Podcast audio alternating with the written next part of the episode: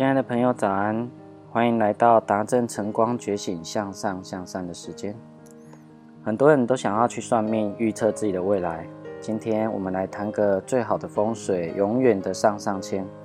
有一个富豪买了块地，修了别墅，后院有多棵百年荔枝树。当初他买这块地的时候，看中的是这一些荔枝树，因为他老婆特别喜欢吃荔枝。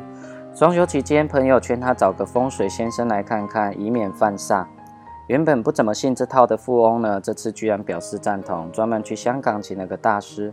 大师从事这一行三十余年，圈内非常有名。在火车站呢，接大师吃过午饭后，富翁开着车载着大师前往自己的住宅。一路上如果有后头有车要超，先生都是避让。大师笑道：“开车挺稳当的呢。”这个大师观察着一切，富翁哈哈一笑说：“要超车的多半有急事，可不能耽误他们呢。”到了镇上呢，街道更狭窄了，富翁放慢了车速。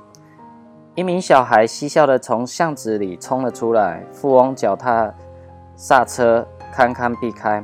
小孩笑嘻嘻的跑过去以后，他并没有踩油门前行，而是看着巷子口，似乎在等着什么。片刻，又有一名小孩冲了出来，追赶着前面那个小孩。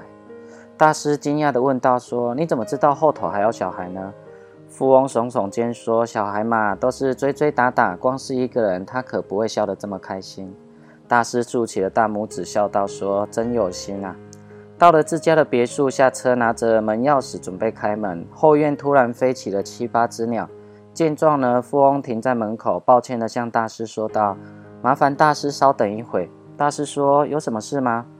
富翁说：“后院肯定有小孩在偷摘我们的荔枝。我们现在进去，小孩自然惊慌，万一掉下来出事就不好了。先让他们摘一会，我们先在外边看一看。”富翁笑着说。大师呢，突然静默了片刻，说：“你送我回火车站吗？这房子风水不用看了。”这次轮到富翁惊讶地问说：“大师何出此言呢？”是的，先生，有你在的地方都是风水极地。这是一个真实故事。其实人的行为就是风水，也就是命运。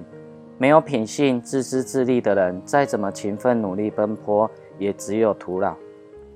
你就是一切的根源。有种品质能温暖人心，那就是善。善良比聪明更难。聪明是天赋，但善良却是一种选择。善良是永远的上上签。祝福你有个美好的一天，带着善良活出我们美丽精彩的人生吧。我们下次见。